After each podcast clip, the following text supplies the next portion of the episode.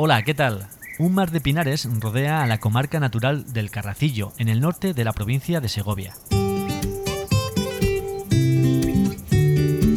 Sus límites no están del todo definidos. Sirve como referencia los 11 municipios que constituyen la comunidad de regantes, que suma 7.500 hectáreas, de las que cada campaña se riegan en torno a la mitad.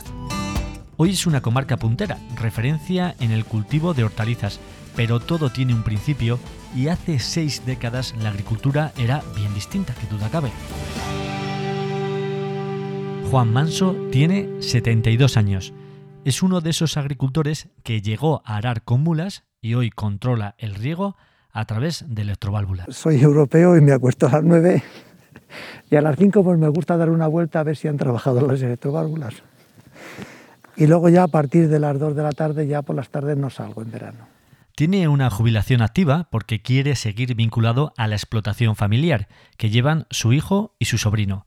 ¿Qué no habrá visto en todas estas décadas? La agricultura en los años 62 pues era arar con las mulas, empezamos. Eh, se sembraba trigo, cebada, centeno y luego se sembraba una hectárea de remolachas y otra hectárea de achicorias. Digamos que esta era la explotación habitual en la zona, cereal y alguna parcela pequeña que se regaba a regadera con un azadón haciendo caballones. La verdad es que estos agricultores están hechos de otra pasta, lo que han trabajado. Ponte en situación, esto hacía con la remolacha azucarera. La remolacha se sacaba a pico, se estroncaba con la hoz, se hacían montones, se traían con la carreta y las mulas a casa, hasta que había 10 toneladas que se las llevaban a, a la fábrica de Santa Vitoria, Valladolid, que había que ir con los camiones también a descargarlas a mano al principio porque la galleta no entraba, con 5, 6 o 7 bajo cero, sin ropa, y bueno, pero vamos, así era la historia. El campo empieza a cambiar. El padre de Juan compra su primer tractor, un Renault 55. El riego también evoluciona, de mover una fila de tubos por toda la parcela a la cobertura total. La maquinaria resta puestos de trabajo y se produce la reconversión agraria. La verdad es que es un tiempo en el que ocurren muchas cosas en los pueblos. Hay que reconocer también que, que mucha gente se fue de los pueblos, se fue a lo mejor el, el 45% de los agricultores, de la gente joven, se fueron a las industrias, al País Vasco, a Cataluña, a Madrid, se fue muchísima gente pero bueno, seguíamos habiendo en Narros, pues a lo mejor éramos 35 o 40 agricultores. Narros de Cuellar, cierto, que no te había dicho su pueblo. Es uno de esos municipios del Carracillo donde a finales de los 70 ya hay cultivos hortícolas, primero la zanahoria y después el puerro. ¿Por qué los agricultores empiezan con las hortalizas? Pues porque en principio disponen de agua, luego te lo explico, por el suelo, luego también te lo cuento, y por supuesto por la rentabilidad. Mira, te comentaba del pozo este que hicimos en el año 82, pues teníamos ahí una hectárea de zanahorias, un cachito ahí, y, claro, se vendieron a 45 pesetas. Ahí se arranca, hicimos este pozo y otro en el otro lado.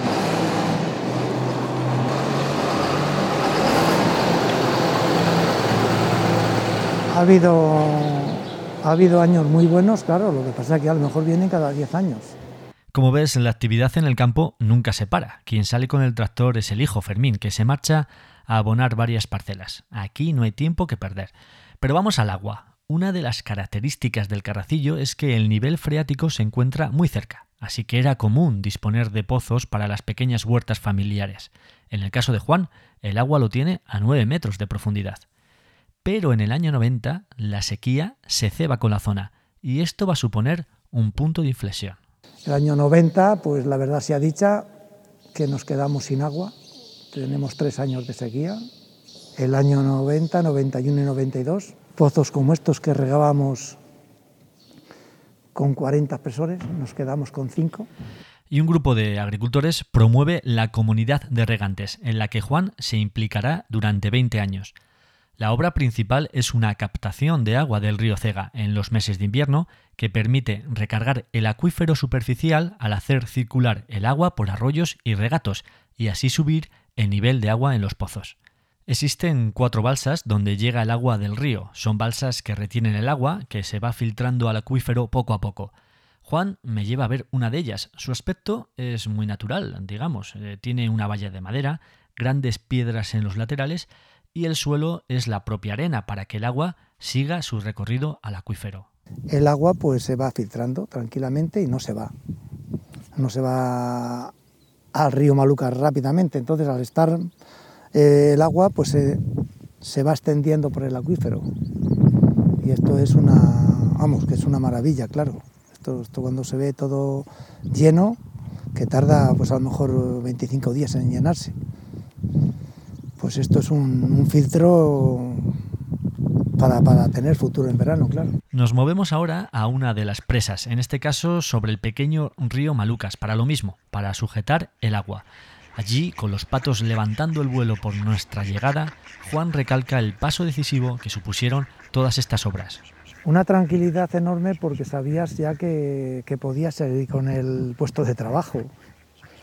Porque aquí en el Carratillo, pues las explotaciones eh, en el año en el año 92, pues eh, si no puede sembrar un agricultor de entre 10 y 15 hectáreas de regadío, pues con 40 secano, la verdad se ha dicho que, que, vive un mes, tiene que buscarse la vida por otras vías. El agua pues te da la tranquilidad de que puedes seguir con, con la profesión.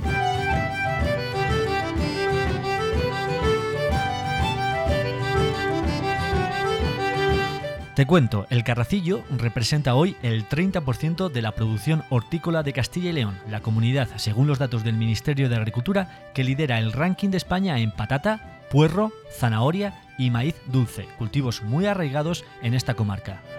En la zona hay una treintena de industrias agroalimentarias de primer nivel que destacan por la elaboración de productos de cuarta y quinta gama.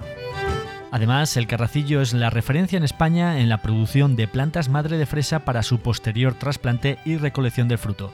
Y eso la verdad es que es mucho decir teniendo en cuenta que solo Estados Unidos se encuentra por delante de España en este mercado a nivel mundial. Más de la mitad de las 1.450 hectáreas que dedica Castilla y León a la planta madre de fresa se cultivan en el Carracillo. La producción se dirige principalmente a Andalucía y a países como Italia, Grecia y Marruecos, según los datos de la Consejería de Agricultura.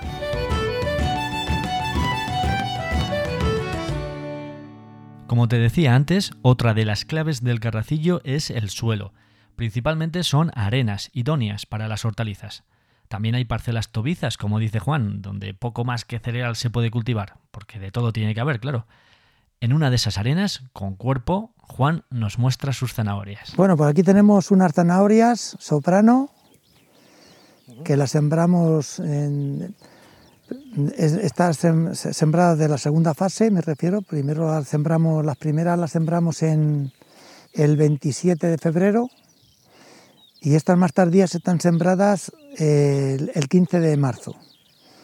Vamos sembrando pues la zanahoria de, siete tiempos, me refiero, para que, ir escalonando para luego sacarlas. En un principio la piedra las pegó, pero vamos que puede, está cerrando ya y la zanahoria es larga, vamos, que tiene un tamaño moderado, vamos. La parcela está sembrada como quieren los que vienen detrás, aunque Juan no oculta sus preferencias. Aquí se podía sembrar cuatro hileras, lo que pasa que los chicos dicen que se saca mejor con tres. La semilla estaría más, más repartida y sería más uniforme. La zanahoria no quiere que esté junta porque lo único que puede hacer es picarse.